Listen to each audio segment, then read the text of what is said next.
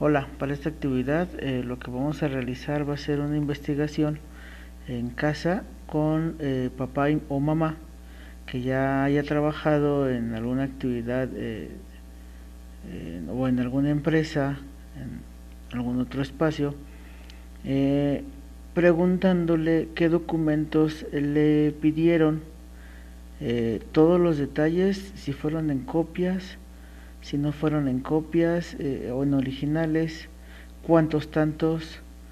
Después de esto, lo único que van a hacer ustedes es describir qué documentos le pidieron y eh, por qué creen ustedes que le hayan solicitado esos documentos en, el, en el trabajo.